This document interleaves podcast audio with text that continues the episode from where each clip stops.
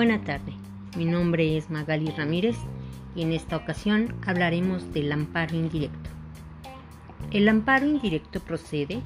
contra actos de autoridad y omisiones que provengan de autoridades distintas de los tribunales judiciales, administrativos o del trabajo, contra normas generales que por su sola entrada en vigor o con motivo del primer acto de su aplicación causen perjuicio al quejoso. Para poder hablar del amparo indirecto, citaremos la norma que lo regula. En principio, la Constitución Política de los Estados Unidos Mexicanos, en su lugar de ley suprema y en su parte dogmática, habla y estipula los derechos fundamentales de todo habitante del Estado.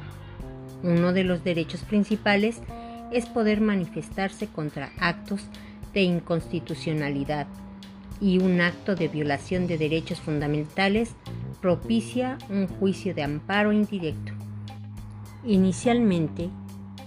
el artículo octavo de la Constitución Política de los Estados Unidos Mexicanos establece el derecho de petición. En consecutivo, se encuentran fundamentados los artículos 103 y 107 fracción séptima de la misma norma. El artículo 107 de la Ley de Amparo establece que procederá el amparo indirecto contra normas generales, especificando a los tratados internacionales en términos del artículo 133 de la Constitución Política de los Estados Unidos Mexicanos, las leyes federales, leyes de los estados y del Distrito Federal, reglamentos locales y federales, decretos, acuerdos,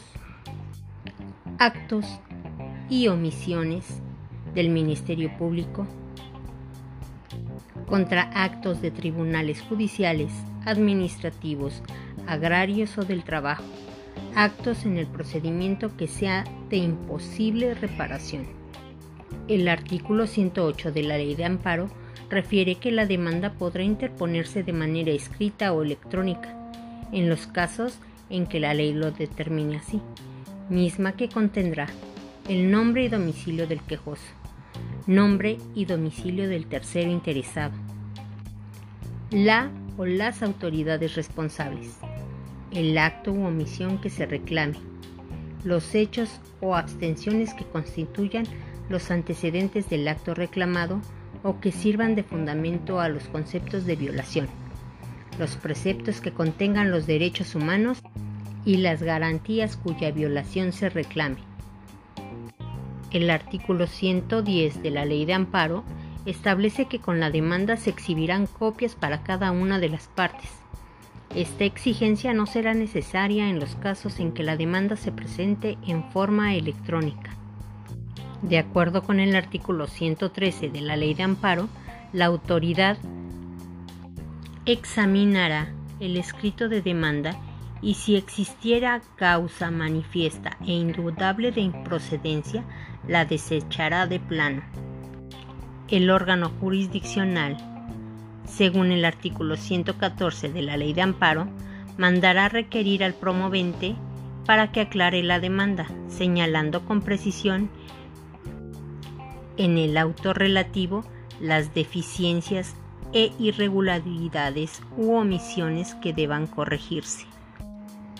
Al subsanar las observaciones que la autoridad jurisdiccional ha señalado, admitirá la demanda en términos del artículo 115 de la Ley de Amparo. Señalará día y hora para la audiencia constitucional, que se celebrará dentro de los 30 días siguientes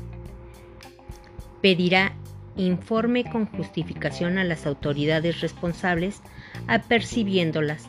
de las consecuencias que implica su falta en términos del artículo 117 de la Ley de Amparo. Ordenará correr traslado al tercero interesado y, en su caso, tramitará el incidente de suspensión. Por último, mencionaremos que el artículo primero de la Ley de Amparo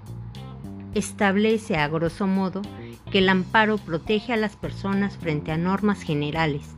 actos u omisiones por parte de los poderes públicos o de particulares, en los casos señalados en esta misma norma.